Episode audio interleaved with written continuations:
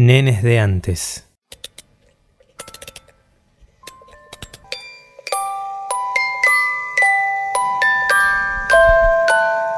Las mujeres son peligrosas, le decía un comandante a otro.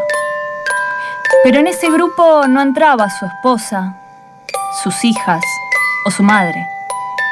Las peligrosas eran las subversivas. Era esa mujer que mientras lo decía se encontraba esposada junto a la cama, con los ojos tapados y el alma borrada. Era esa mujer que en el menú de todos los días era servida como el alimento de los altos mandos.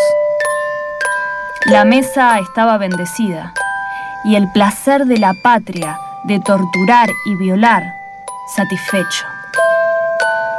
No todas sobrevivieron para contarlo. Las que lo hicieron tuvieron que soportar ser juzgadas por guerrilleras y despreciadas por amantes. Ante la mirada cómoda de los ciudadanos cómplices, quedaron invisibles. Hasta que pudieron pararse frente al altar judicial y le pusieron nombre a un delito que los ojos patriarcales no querían ver. Un delito que 43 años después sigue señalando culpables y exigiendo condenas.